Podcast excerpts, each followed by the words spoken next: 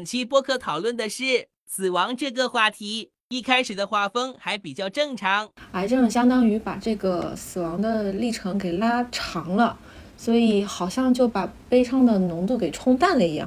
只要记忆不消失，这个人就永远不会死。啊，对。后来就变成了这样。还是什么时候见家长？见家长。这是一个，这是一个虚拟男友。来来来，还是十八岁，都更美了。比你小一点。哼。你上半身穿个低胸就可以了，对，然后那个腰也露出来，还好这些是不剪进去的。好的，我会剪进去的，放心。作为开场白好吗？太没溜了，太没溜了，这个主持人。而且这本书还很符合今天的主题，你看它有个去死，这个不要来进去，这个一定要剪进去，我一定会剪的。瞧不起我啊？为什么不发给我？我第一反应也是这个，我看起来那么贤惠吗？你们这样就显得我的分享非常虚伪了。正片开始，OK，好，欢迎大家来到我们南北通透。呃，有一个上次录录播已经有一段时间了，然后现在啊，我们这期主要是讨论一些有关于亲人离世这方面的一些话题，还有包括自我。自我疗愈、自我接受这方面的。然后，嗯，首先啊，我是小鹿，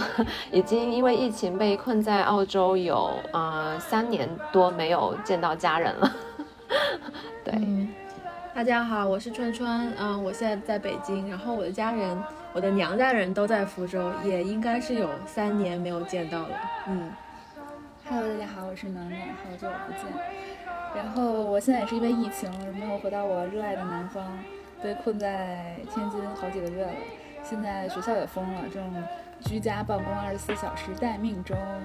我们就直接先啊开始讨论我们今天的主题，就是啊有关于就是亲人离世这方面的。嗯，反正疫情期间的话，就这几年的话，大家应该也反正经历了许多，然后我自己也经历了蛮多这方面，这两年这几年经历蛮多这方面的事情，所以说还想还挺想就是聊一聊这个。呃，对于我来说，我可能接触这个会比较晚，嗯，然后所以，我所以这个年纪 接受第一次比较比较，呃，相当于比较初次接接触这个事情，让我觉得有点难以难以消化，所以很想跟跟啊暖暖跟呃川，忘记我的名字了，六个数，因为我正在看着我们这个 screen，你知道，就上面写着。我改一下，我改一下。我发现好久不录了，大家有点紧张来着的。对，很久很久没有那个，我也改一下，改一下。OK，然后所以我们这次主要是想请大家聊一聊，啊，首先是讨论一下，就是我们小时候或者是更早一点的时候，呃，应该首先是我们的父母先面对类似的问题，然后我们会看到父母的反应啊这些的，然后呃，其次的话，轮到我们自己亲身经历。就是呃身边的亲人离世这样子，然后我们自己的反应和感受，以及如何去度过那比较困难的那段时期。然后再次，我们还想讨论一下，就是在疫情这样的一个特殊的情境下，就是嗯亲人离世的话，可能会造成呃因为疫情，然后大家隔离，然后没有办法见到最后一面啊等等这些的。嗯，所以嗯，所以我们现在先首先讨论我们的第一个啊第一个议题就是。嗯，自己有没有就是比如说曾经有关于父母对这方面的反应，自己有没有什么脑海中的印象或者是回忆？关于这个，咱们这个话题其实最开始是，嗯，我想到的。嗯，然后我想到的契机是因为东航坠机事件嘛，一下子一百三十二个生命就这样突然消失了，然后肯定是需要大量的心理疏导，以及到现场去救援人员看到那么惨烈的现场，他们也是需要心理疏导的。对。然后最近上海疫情受到很多方面的批评，然后有很多可能因为。没有得到及时救治而失去生命的非新冠的感染者，然后就，嗯，很多人也表示就心里也很难接受嘛。对。然后最近就看多了这么多离世的新闻，所以想讨论一下这个话题。然后，嗯，我有比较多次的经验，因为我家人身体状况不是很好，所以我从小，嗯，就是有亲人。不以年龄大小区分，相继离世。嗯，然后我最开始看到的家人其实都很隐忍的，我觉得可能就是因为在小朋友面前他们要表现的比较淡定吧。嗯但是嗯。呃，在夜深人静的时候，我经常会看到我姥姥一个人偷偷的抹眼泪啊。嗯然后像老人家他们就会借助于宗教的力量，比如说去教堂啊，嗯然后那个多祷告啊，怎么说呢？就是把自己最亲的人的离世寄托于他们在天堂幸福生活这样的一一种说法，嗯，然后让自己能够接受这个事实。然后我爸爸他也经历过我奶奶的离世嘛，然后嗯。他是真的非常的淡定，因为我奶奶那会儿可能也是八九十岁了，嗯。然后她是患乳腺癌去世的，所以嗯癌症相当于把这个死亡的历程给拉长了，所以好像就把悲伤的浓度给冲淡了一样。嗯我只见过我爸有一回是在呃洗手间洗脸的时候，突然就掉了眼泪，但自那以后他谈起奶奶的去世啊什么的，其实都是用一种很平静的心态在讲述的。那对于你来说呢？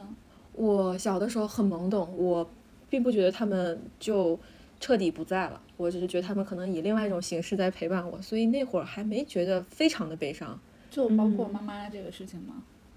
嗯，对，就是我妈妈去世的时候，我是在火葬场看到很多大人都哭，然后我才觉得这是一个很悲伤的事情，然后我会跟着哭，然后回家以后，然后回家以后，因为妈妈已经长期住院很久了，她已经没有在我身边陪我，已经我不知道具体有多长，可能有一年吧。嗯所以回家以后，一个没有妈妈的家庭，我好像也有点习惯了，所以嗯并不是一个突然的转变。嗯，对于我那时候七岁吧，然后也并没有觉得说，呃，像天塌下来一样啊什么的。但是这种悲伤就随着长大以后会，呃，哦逐渐明白过来。对对对，嗯，然后就会很难受，因为比如说，当你遇到挫折的时候，你可能就会想要有一个妈妈的安慰、妈妈的怀抱啊什么的。尤其是在爸、爸爸那儿，如果呃遇到问题的话，你可能就会想要，怎么没有妈妈让让我依靠呀，让我解决。对是。嗯那我觉得我还挺理解你当你说那种看到别人都在哭，然后你觉得这个时候自己也该哭，就是，呃，我之前应该算是一一年吧，我毕业那年，一零年一零年我写论文那年，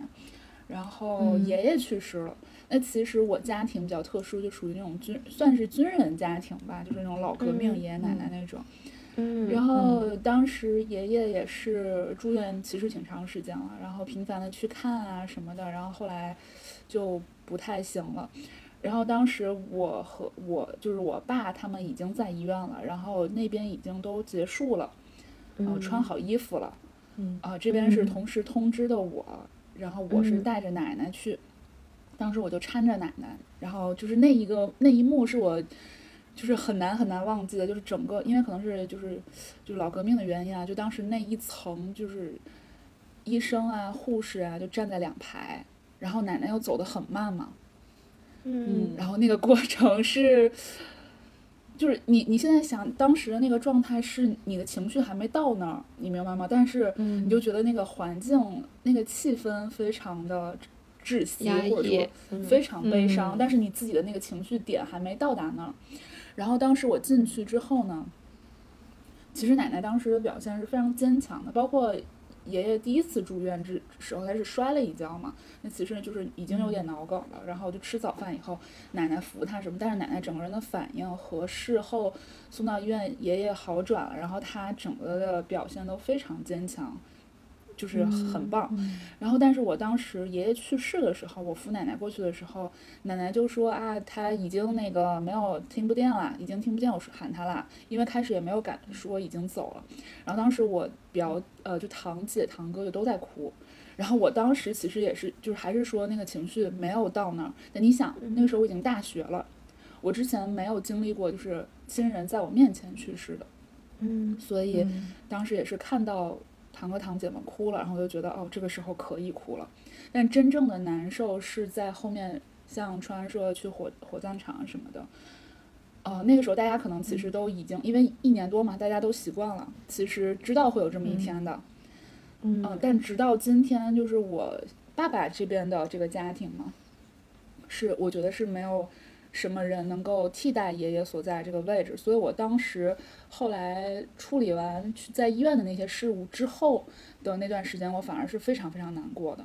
会，他其实平时跟我的接触是那种有点像上级，你知道吗？军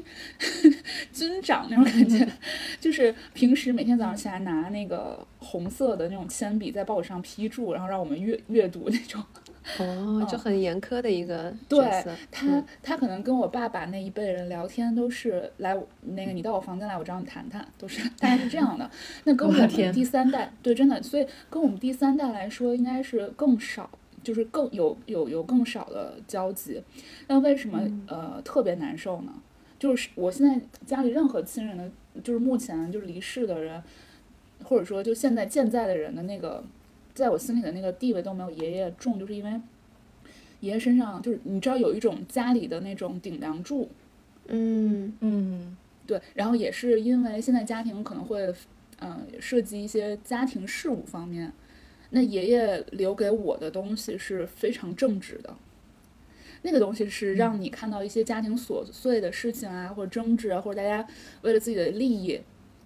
去纠葛的时候，你你会想到那个东西是你真正很难受的。嗯，爷爷留下来那些很正直的东西，可能就是在这个死亡之外，就是他一直存在于这个世界上的东西。嗯。就爷爷他是凝聚凝聚家庭的一个很重要的点，就是很重要的一个人。对，是，嗯，就我我自己的话，就是我因为情况可能跟你们两个都不太一样，就是我从小就被爸妈带出去了。我们老家是在一个地方，然后我从小就到另外一个地方生长大的，所以不在自己的爷爷奶奶身边或者外公外婆身边长大。然后我第一次目目睹。就是那时候，首先那我我大概三岁的时候吧，然后是我的外公过世，然后那个时候的场景，我记得好像就是好像是，嗯，那时候整个楼道就一部电话，然后好像是一个电话铃响，然后有人叫我爸妈去听电话，然后后来就感觉好像是我很模糊的印象，好像爸妈就爸爸好像崩溃了还是怎么的。然后我我记得那个时候好像是我爸妈就赶紧把我就是送放到隔壁邻居家去，然后他们两个可能就需要看看要怎么处理啊什么的，就不想让我看到他们的难过啊或者是什么的。然后后来很我长大很大以后，然后听我爸爸说这个事，听听我爸妈说这个事是当时可能打电话的人没有说清楚，然后我爸就是以为就是说成了可能是我爷我爷爷过世。然后，所以我爸当时就崩溃了。然后后来才知道，原来其实是我的外公过世。对，是这样的。所以，所以我印象中非常模模糊的情况就是我我爸爸崩溃了。对，就就那个年代，可能就很早很早的时候嘛，我那时候才三岁。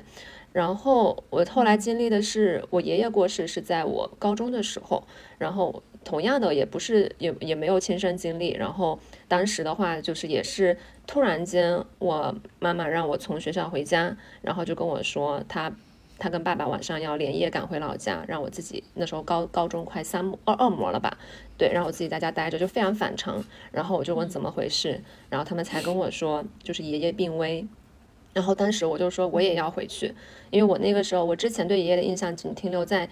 顶多每年过年回去见见面的这种频率，但是就是我印象中爷爷就是非常宠我的，所以我就是就是觉得是一个非对非常想回去见见他。但当时爸妈就觉得说我马上要高考高就是高呃三模了二模对，所以就非常重要，不想耽误我就学习什么，而且觉得我小孩子去见这样的场面，他们可能也觉得不太对我影响不太好，所以就当时就把我留在家里。然后但其实那几天我基本上就是没有什么心思的。就是，而且会很着急，就等我爸妈电话来跟我说到底怎么回事。然后其实我也不太敢主动问。后来就是我终于我爸给我老家打电话回来跟我说的时候，我也不太敢问怎么了，因为就是怕他们怕会就是触触到他们，就是 你知道，就是越越是觉得可怕的事情越不想去提及这样子。然后后来我是听，当时是我妈妈找了一个，就是也是老家那边过来的一个。我也不知道叫表姑还是什么之类的吧，就是挺年轻的一个呃亲远房亲戚，然后当时在家里陪着我，然后我是听他口中就是说，好像那时候就已经过世了，所以我整个当时怎么说呢，就是因为我并没有在跟前，然后我只是通过别人的转述，所以我自己的我自己的感受就是就觉得很很很失真吧，嗯，就觉得好像本来每年可以见到的一个人，是不是以后就再也见不到了这种感觉。然后我爸妈的话，在我们面前就是丝毫都没有表现出什么，就他们可能背地里背地里就是互会哭啊，或者是互相安慰这个什么，但是。但是表面上对我的话，因为我那时候快高考，他们真的就是为了不不影响我，就是就是什么都没有在我面前表现出来，崩溃啊什么都没有。对，哎，我觉得，我觉得长辈们表现这个对死亡态度都很很隐忍。对，没错。然后直到那直到后来我高考结束，然后那一年，反正是反正过年的时候回去吧，然后我爸就默默的把我就带到就是爷爷的墓前，然后我才就是。哎，就真的觉得就是物是人非的那种感觉吧，嗯嗯，对，嗯对，然后对，这就是我印象中父母的父母的一些反应。那我小的时候是小，我很小的时候啊，我就是我还没有回福州的时候，一二年级的时候晚上睡觉我是会想死这个问题的，然后我非常非常怕死，我也是，然后就。对，很奇怪，就小的时候你不懂什么叫死，然后我现在也还在想，哎，如果这个人死了，可能就是睡着了，但是不能呼吸，然后也不能睁开眼睛，就是很害怕这个事情的。你是多小的时候开始第一次思考这个问题？可就小学一二年级或者更小，就我还在我印象很深刻的是还在天津。对我也是，我也大概小学一二年级的时候，我记得当时是有一次我生病，然后那是我第一次生病，然后在家请假，然后爸妈都去上班，然后我一个人在爸妈坐在爸妈的床上，然后我当时脑海里就突然间浮现出，就是以后万一爸妈走了我怎么办，就是这种问题，从那个时候开始思考，然后半夜会思考到就是感觉掉进了一个黑洞，然后就是哭的没有办法，没有办法自，没有办法出来的那种。对我，我只要想到这个问题，我就觉得掉进一个黑洞，然后就很很难过，很难过。对，嗯，我好像我的生活中第一次对于就是朋友或者亲人去世，可能应该是应该是川川他哥。啊，应该是。我有一个表哥，他那个一开始是骨癌，在高考那年发现的，然后后面是抗争了九年吧，最后转移到肺癌。嗯，肺癌是。他真的就坚持不了太太久，后来在很多激素治疗下，人变得很胖，但是他一直都还挺乐观的，然后最后也是嗯，实在没有顶住，然后就走了。我记得那会儿初中的时候，我们还一群小伙伴一块儿去医院看他呢。对我印象非常深刻的时候，是因为文远走的时候是高二，我刚回天津，然后我当时就整个人。就大哭，那那个时候是我第一次有印象，因为那个时候咱们关系比较好的人都会混那个 BBS 嘛，然后我们听说就是很传，那个时候小的时候情绪其实是很细腻的，尤其是那个时候在南方，大家很单纯。嗯，你像我哥现在都还是当时在 BBS 里认识的人，我我我记忆中一直是说他突然间走的。嗯，他其实那个时候。肺癌嘛，就已经就是肺功能已经很不行了，所以所以也可以说是走的比较突然。但是嗯，其实大家都有这种心理准备，因为肺癌可能就是那一口气没上来就走了，这样。哦，当时哥哥是多少多少岁啊？也也就二十多吧，我感觉。我哥对我特别 特别好，就是我人生中好像很少有那种能跟我玩到一起的那种哥哥角色，但他绝对是一个特别好的哥哥。就是他那个做网站嘛，然后是他帮我注册我人生中第一个 QQ，然后还有那个网站的什么用户名啊，我 Q 我 QQ 当中的第一个好友就是他。然后有一次我我就跟他两个人出去玩的时候，我跟他说，我好想打个车，我不知道打出租车是什么感觉。他说打出租车就是一招手就能坐上了呀，然后我就真的招手了，然后真的有一辆出租车停下来，他赶紧拦我说我没有那么多钱，太可爱了。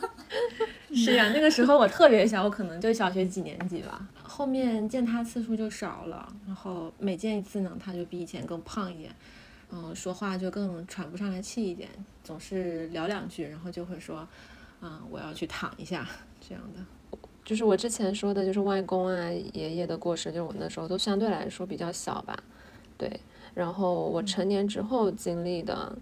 就是身边亲人的话，其实都是在我来澳洲这几年发生的。嗯，首先是一九年的时候，那次正好我回国，然后突然有一天晚上，我妈接到个电话，就说我姨娘就是比我妈大一点的，就是我妈的姐姐，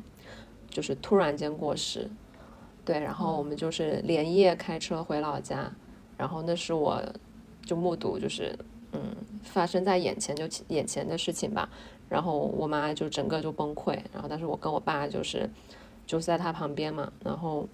那是我第一次生灵，就是就是参加一个葬礼吧，我第一次参加葬礼，然后第一次是我很熟悉的、非常熟悉的一个亲人，然后过世，然后我表哥表姐什么的全部都回来了，然后都就是我看到整个现场就是大家都泣不成声的那种，然后我当时看着我妈的那个就是很难过的那个背影，我就觉得说。因为你知道，就是姨娘的年纪其实跟妈妈差不多嘛，姨娘就是比较操劳啊什么的，然后所以就好像是之前也确实身体有很多状况这样子，然后当时就因为我姨娘她有两个孩子，就是我表哥跟我表姐，然后我当时其实又不自觉的脑子里头就会想到一些比较可怕的 以后的事情，对，然后就会想说那以后就是我我觉得我没有办法面对就是这样的事情，然后。然后后来就是接下来的话就是，也不久吧，就是去年去年的时候，呃，去年年底的时候，然后突然就是接到，也是很突然，就是我奶奶就是过世这样子，然后也是我爸妈就连夜赶回去什么的，然后我当时因为你知道，就是我自从我爷爷过世之后，因为我们我们家是一个比较大的家庭，每年过年的时候就是就是叔叔婶婶啊，然后姑姑啊，全部都会回到。就是老家大家一起过年，就是我非常非常喜欢那个氛围。然后爷爷过世了之后，那奶奶就相当于是一个中心嘛。然后大家因为奶奶在那里，所以大家都回去，然后过年这样子。然后奶奶就过世，我就突然间觉得说，我心里非常念念不忘的那个老家，就是以后不知道还能去过几次年。就当时有这样的感觉，而且就是觉得爸爸，爸爸就就是爸爸的爸爸妈妈都没有了。对然后当时就让我非常就是非常的恐惧，就极度的恐惧，然后极度害怕。然后那个时候，但是我人又在澳洲，我也没有办法就是去陪我爸陪伴我爸妈。然后当时心里就觉得非常难过。对，就在我就觉得在很多时候，就是我来澳洲之后，很多我爸妈需要我陪在身边的时候，就是我都没有陪在身边。啊，当时就觉得很很无很无奈吧，很非常的无奈。然后同时也就也觉得说。脑海中那个，因为我也很久没有回去过年了。我之前是每年都一定会回去过年的，然后就觉得说也不知道下一次，就是以后回去过年就再也没有爷爷奶奶在了，就这种感觉。嗯嗯。然后所以对那个去年这个事情对我打击还是相当大的。嗯。然后近期就是 前上个月吧，就是也是非常突然，就是我妈妈的一个弟弟，就我舅舅，也是跟我。我非常熟悉的一个人，一个一个亲人，然后他的表妹就是就是我们就是也不是一起长长大吧，他之后就是跟他接触非常多，因为那时候在在我爸妈家那边，他就住在我们家附近这样子，然后就我舅舅突然间也是突然过世，嗯，就没有任何心理准备，对我我舅舅就是我妈的弟弟，嗯，然然后是在就去年就就就今年过年之前一点大概前几天吧，突然间过世。然后也是就是崩溃了，就我妈就也是崩溃的，就是不行，因为就是他这是他最最喜欢的一个弟弟嘛，然后又是接触非常多的一个亲人，然后我而且就觉得很不可思议，然后就是突然间好像是心梗，对，在就他们在就我舅舅跟他跟跟我舅母还有我别的舅舅一起在回老家的一个那个的士车上面，突然间在路途当中然后心梗。然后没有及时抢救过来，然后过世，就非常突然。然后就这个事情，然后正好我表我妹妹就是，就她的女儿，然后还怀孕，就是快要临产这样子。对，然后这个事情的话，就是对大家都很难承受吧。所以就相当于是在一九年之后吧，就是突然间面临三个比较熟很熟悉的亲人，就是就过了，就感觉说这这这这几年很不平安。因为我觉得你的，你讲起这些事情的时候，情绪也还慢慢的陷入那个状况中了。对，就我对我来说就是很闷的，很就是很懵的一种状态吧，就感觉面对这样的事情，嗯。我其实最最早的亲人离世应该是外婆，呃，其实我是逃避的，我的状况是逃避的，我当时没有回福州都，哦，因为因为我妈跟我讲的时候，就是外婆已经走了，然后所以就是等于是转天之后的事情了，嗯，然后我人当时在云南，然后还买不到票，但是我当时后来我妈就说你不用回来了，然后但是有跟我打电话什么的，肯定也是难过啊什么，嗯，唉，但是我我当时的反应其实是逃避的，我不知道怎么处理那个那个场景，而且本身我很多年没有跟我妈妈一起生活了之后，其实我本身跟她相处都是需要呃做提前量准备的，然后我就就不知道怎么突然进入一个人的生活，然后去安慰他失去一个人的状态，就可能跟小鹿那个状态不太一样。然后说到之前你们说到，嗯，就是亲人离世可能会有回避的那种心心情哈，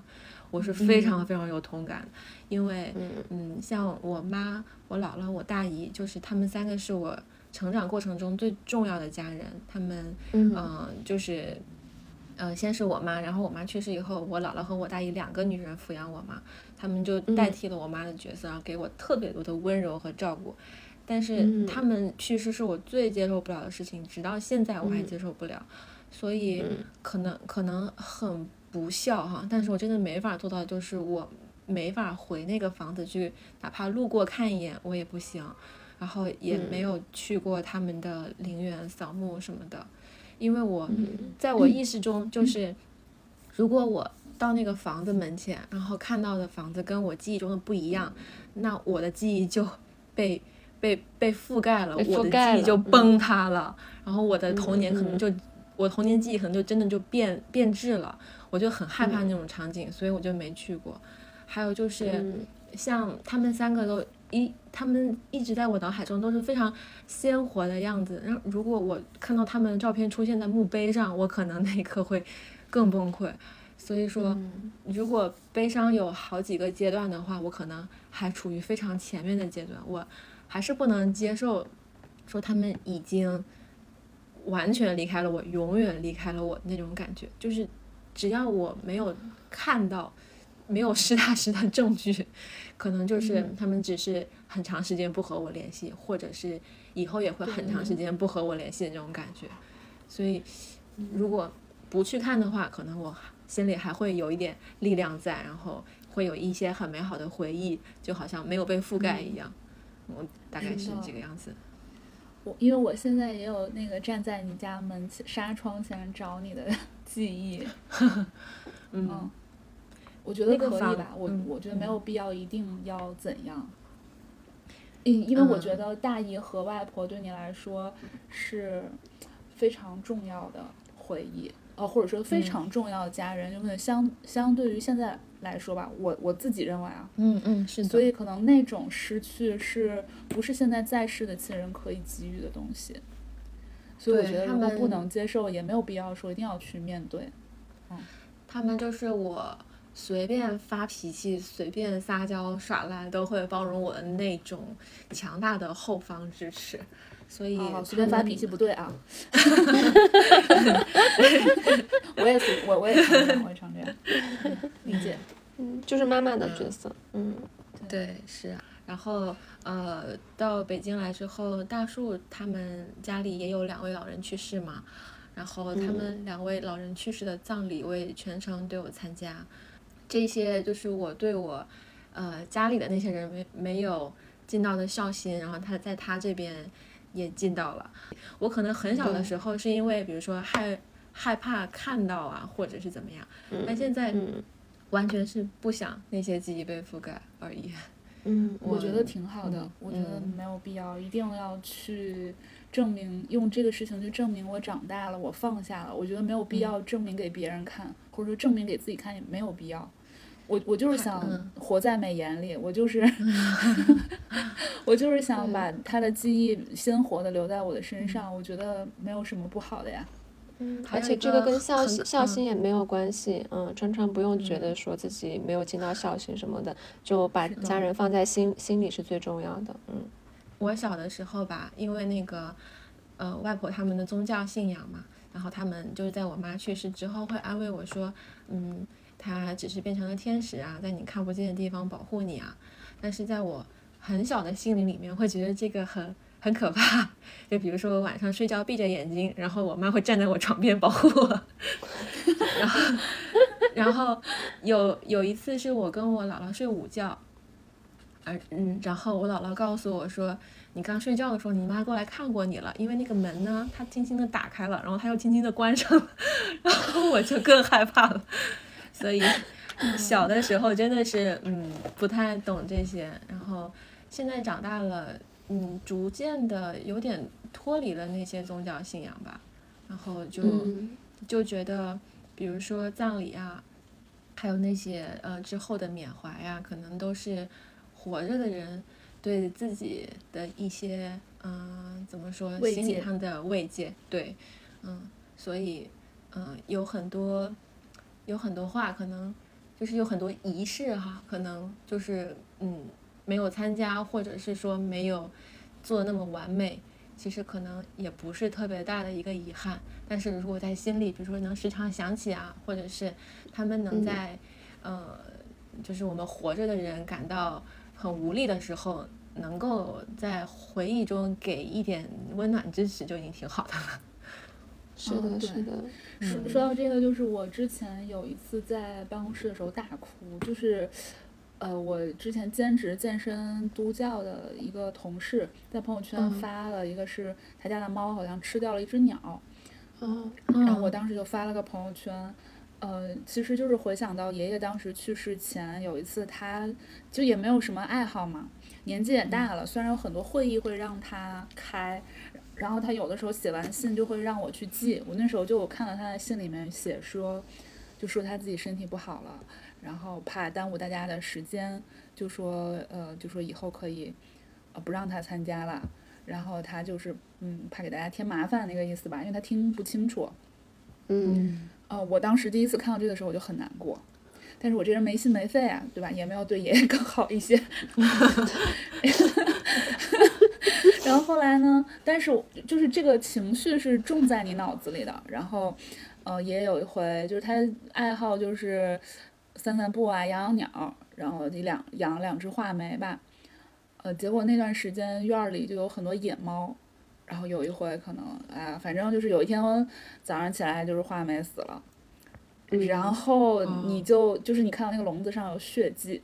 然后爷爷爷，你说爷爷就是很就是很隐忍啦，他们那一代人更不会表达什么情感，但是你能非常非常明明显的感受到他眼底的那个难过，哇，这个真的太太太杀我了。嗯，哇，非常非常难受当时，然后就重点是他什么都没有说，他就把默默的把所有东西都收拾干净了。嗯，然后我就跟我爸说，我就跟我爸说，我 那个时候上大学嘛，我说要要要给爷爷再买两只鸟，然后就说啊说啊说啊说这个事儿可能拖了一个学期也没办，那时候生活费比较惨淡。对吧，你 自己只只顾吃喝玩乐，然后也没想到说爷爷会就很快就住院了，然后这个事情就就真的就是一个遗憾了吧。嗯，懂你的点。然后，嗯，我就刚才说到川川说那些，包括宗教信仰也好呀，或者说，呃，去世以后，我们对于去世人的那种，就对自己的慰藉，其实并不是对。死去的人的纪念，我就想到我在前几期的播客有给你们推荐过一个电影叫《寻梦环游记》，嗯，就是大概想讲的就是一个一个爵士歌手，然后突然就是马上就要有工作了，然后突然间掉到一个臭水沟里死了。呃，他当时里面是有一个规则的，就是如果有一个亲人会记得你，你就可以活下去。就不会，对，就在天堂活下去。嗯，对对对，嗯，然后。这个这个故事它其实有一个有一个中心句，哎呀，我突然想想到阅读理解，它大概，但他大概意思就是说，只要记忆不消失，这个人就永远不会死。对，嗯，啊，对，对，所以我觉得就是就是这样的，所以，呃，可能有些人在人世间，比如说活得有多么光鲜亮丽，或者是活得有啊多么看清本质，或或者怎么样吧。其实大家都是第一次活，大部分人可能都是普通人，所以我觉得，嗯，我对于我来说，就做一点有意义的事情，做一个好人，可能更重要一点。是，就是你能给这个世界留下一点什么记忆呢？嗯，就是你拥有那个东西，终将会失去的。对，东西是会失去，记忆会留着。嗯对对对，嗯因为我相信爷爷也不会知道，在他去世之后，我会对他还有这么多记忆，因为我自己也没有料到，直到我当时哭的时候，哦，我才发现这个人其实在我生活中是很重要的，就是因为他这个人本身的力量让我记住了，而不是他对我怎么样。哎呀，这一期这一期的话题有些沉重啊。对得亏我开了瓶酒题注定 要沉重。是的，嗯我我也就是其实当时那个东航那个事儿，我呃就是又觉得很震惊，但是我不知道你们有没有感觉，就觉得离自己很远。我也觉得挺远。对，就是啊，一瞬间就大家人都没了。我我觉得是有一种 嗯，你说，我觉得是有一种很远又很近的感觉，因为我感觉坐飞机，而且是这么一条普通的、再普通不过的航线，民航，对，对对再平常不过的航线，就、就就就就真的太太随机发生了吧？这个，嗯，就是感觉挺近的。对，对于这个事情我也是嗯逃避的，因为我一年要坐非常多次飞机。其实我觉得是就是怕死吧，就是觉得，嗯，你你你你，就是那一瞬间你可能就是我觉得我没活够，对，嗯，就很简很单。深奥了。太年轻了好吗？我们对，对然后太年轻了，肯定没活够就。是对，就还有是，呃，前几天被撞那个事儿吧，就是撞那个、撞那个瞬间，就是那一个瞬间啊，可能就零点几秒的反应，就是完了，要完。你你就是没有任何过马灯的时间，走马灯的时间完全没有。什么记忆的碎片，什么啊，没有什么没有什么都没有，就是你你连一个亲人、一个爱人、一个朋友的画面都没有。你是晕过去了吗？后来啊，没有晕过去，就撞趴下了，但是我整个人是懵的，哦就是我整个人空白了，空白。对对对，非常空白。然后我在就是很害怕，你知道吗？我后来去急诊，那个小朋友他也什么都不知道嘛，那我就自己问。就是其实我我我之前跟你们说过啊，表面很很坚强，但是当时我后来发现我拿单子的手都在抖嘛，然后讲话也会有一点颤抖。呃，最好笑的就是晚上回来洗漱完，然后开始抹就是各种护肤品的时候，然后突然间发现自己把防晒抹上了。我天，对，然后你那个时候你才知道，哦，自己真的其实是很害怕的。嗯，嗯闷掉了。对，呃，还有就是我在去的路上，我给学长发了个信息，因为我知道基本上那个点儿他他美国纽约的时间就应该醒了，然后就要给我发信息了，但是我基本上后面肯定是给他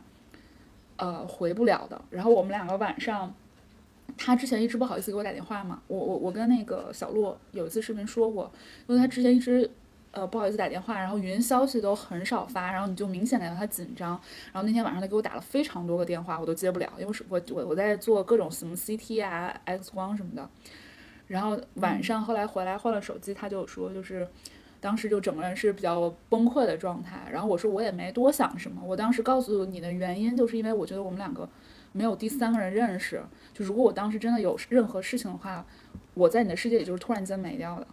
就是突然间消失的。嗯啊，所以我就是所以你有必要把他介绍给我俩认识一下。哎，这这这是个新话题啊，咱们还是什么时候见家长？哎呦，见家哎，这是一个这是一个虚拟男友，来来来，就是咱们这边还讲的是这个这个面对死亡的态度嘛，然后突然间氛围变得活泼。对，就是说就是说你当时出事情的时候，你想到的这些人，也不能叫说及时行乐，就是你不要再想未来或者太久远太。太不不是说不规划未来，不要想太久远的烦恼，嗯，嗯，就是你拥有的人也好，拥有的快乐也好，呃，如果只有今天的话，你可能就不会想那么多了。你可能只想跟这个人或是这些家人、父母在一起当下的这个时刻，就去好好珍惜，然后少分一些情绪价值给那些不重要的人和事情。嗯，是的，我现在基本上就属于这个状态。对，就是联系的人越来越少，就是越来越不想联系人。就是如果不是那种很亲近的人，然后就朋友呃那个微信里面就只有几个好的朋友这样子。是的，是的，反正人最终的结局都是一样的。嗯，可能还是要让这个过程更没有遗憾一点吧。就这个遗憾，这个遗憾就是相对的。我姐就之前呢，因为跟前任分手是，我姐就跟我说，人生就是充满遗憾的，你要接受这个事情。嗯，我感觉我现在还，我现在还处于没有办法好好的面对这个事情的状态。我也不知道以后也是这样，面对死亡，对我也不知道以后。但是就是发生的太多了身边，然后就不不自觉的会去想，而且想到什么，就是我做梦经常梦到，就在梦里哭的稀里哗啦，就梦到我爸妈，然后哭的稀里哗啦，然后就非常非常想回家，对。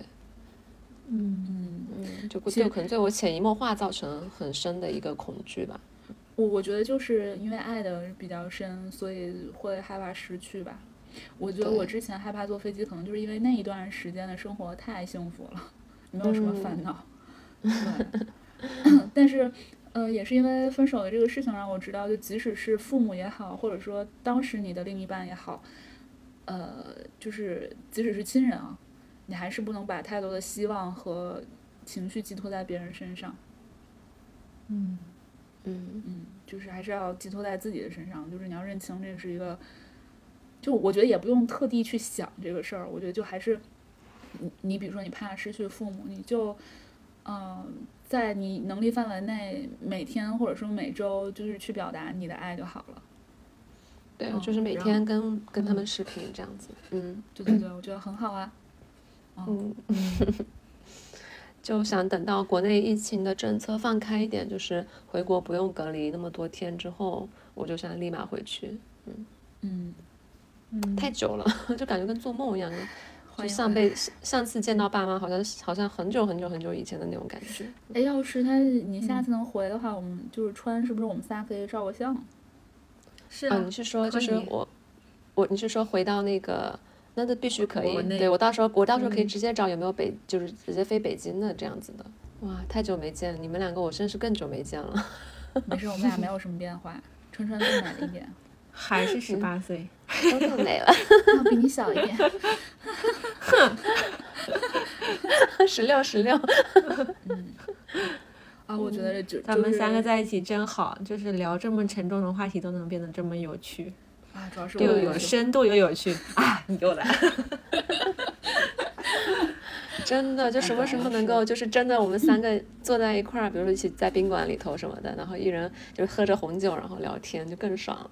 嗯，哎，对，那个时候可以同城录了。对呀，同同同房录。咱们仨颜值这么高，应该搞个视频版。哎，总是有各种各样的理由催我减肥，真的是。你开瘦脸模式，不用剪。不是这个东西，他不是他，他要是能只选择我瘦脸，那我就上镜。你你顶多你说视频里头顶多就露个上半身，你上半身露绝对没问题啊。你上半身穿个低胸就可以了。对，然后那个腰也露出来。还好这些是不剪进去的。好的，我会剪进去的，放心。作为开场白好吗？好，就是开场白，清穿个低胸。对，我就想到那个他们之前是哪个娱乐节目说，哎，这段剪了不要播，然后后来就改成这段剪了放放片头。对，太逗了。嗯，那我们今天要怎么结束？要挑战吗？哎，你这个 Q Q Q 流程的人不需要，嗯，不需要挑战啊。那我们接下来的话就呃布置一下我们这次的挑战内容。上次暖暖提供了一个思路，是是是什么来着？好像是说啊，给自己的 太没溜了，太没溜了，这个主持人。上次暖暖同学。上上次暖暖同学就是提供了一个很好的思路，就是说，呃，对自己身边最亲近的家人啊，做一些比较呃平常不会、不太会去做的事情，比如说表达你的爱意，或者是呃说一些平常可能不太会说得出口的话，对吧？我想起来，我好久没跟我爸视频了，我跟他仅限于微信文字交流，我可以跟他视频一下。可可以，暖暖呢？嗯，我我跟我妈对吧聊一聊，那也不得说一些，嗯，说说说爱有的没的的。对，说个爱他吧，可以，因为我觉得这个东西就是这样，我也不想勉强我自己，就是说必须要跟家里人说，但我觉得我妈还是配的。你妈感到很荣。幸。我的话，就平常因为跟妈妈视频都都会亲亲啊什么之类的，但是跟我爸就不会，所以我想说，要不下次跟我爸，就是因为因为我一般都视频打给我妈，然后我爸偶尔出个镜这样子，那下次就给我爸打一个、打一个视频，然后然后然后亲亲亲，就是秀一下 kiss 这种。让爸爸也公平一回，对对我爸估计会，不知道他受不受得了。开了花，一晚上睡不着。我我觉得看到小鹿跟跟爸爸的那个情绪，就是情感的变化，我觉得还挺欣慰的。哎，老母亲的欣慰。因为你之前就一直讲说爸爸很严格嘛，啊对，你们也知道我小时候怎么过过来的。对对对，说到这个事情就就哎聊完没聊完没？哦对，还有个分享，啊，还有一个分享啊。那好，那聊完我们的挑战，然后下接下来就是要看看大家有没有什么特别想要分享给大家的好物或者是东西这样子。我有。哦，来吧，哎，我发现每次 我发现是硬 Q，我像我每次都很多事情要说，哎，我因为因为咱们的那个播客已经时隔太久了，我甚至不记得这个东西有没有分享过。我们好像是季更你，先说。就有本书叫做呃，一个叫欧维的男人决定去死，我分享过吗？没有，没有，太好了，你看，而且 而且这本书还很符合今天的主题，你看它有个去死，这个不要来进去。这个一定要剪这个我一定会剪的。笑死了！没有它它其实是中文的译版叫中文的译译本叫做一个叫欧维的男人决定去死。它其实呃是挪威的一本一本小说，然后其实它的名字其实就是一个叫欧维的男人。呃，我就不给你们剧透这个故事了。反正、呃，说他决定去死这个事儿，肯定是他这整个过程中他都想去死。啊，但是他其实是一个呃，大概是我今年看到，或者说从二一年到现在看到最好的一本书。OK，我觉得这个最没有之一是一个很高的评价了吧，就起码到现在。哦那就一定要去看看了。对它可能前面你都不知道他在，也不是说不知所云啊，就是你能看下去，但是一直没有到高潮，大概到一半之后，嗯。哇，这本书我记忆非常深刻的是豆瓣对这本书有一个评价，嗯。完全契合了我想呃说的话，就是他说欧维就是像一块儿黑巧克力，你从冷冻的冰箱里把它拿出来的时候，在你手上的用就靠手的温度慢慢融化，就大概是这个感觉。嗯，呃，它几乎都不能说有剧情，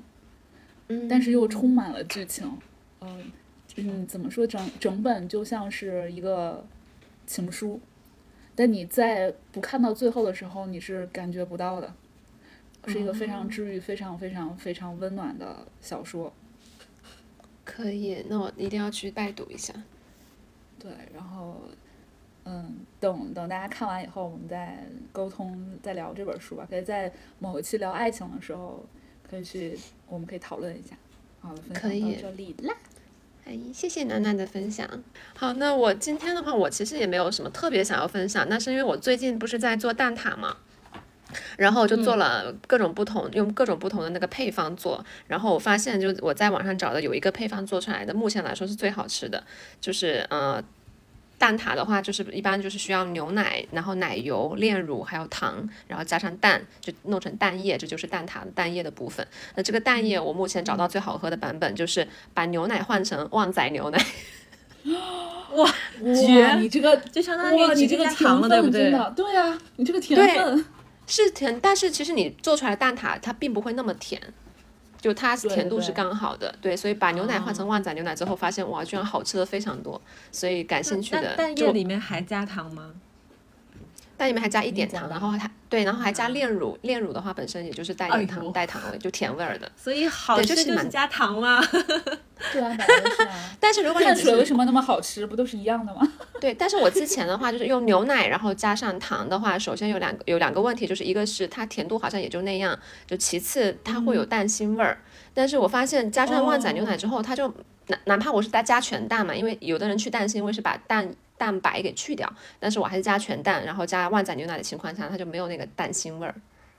嗯，对，也蛮神奇的。所以说这个我可以把到时候把配方到时候发给川川，可以贴在那个下面，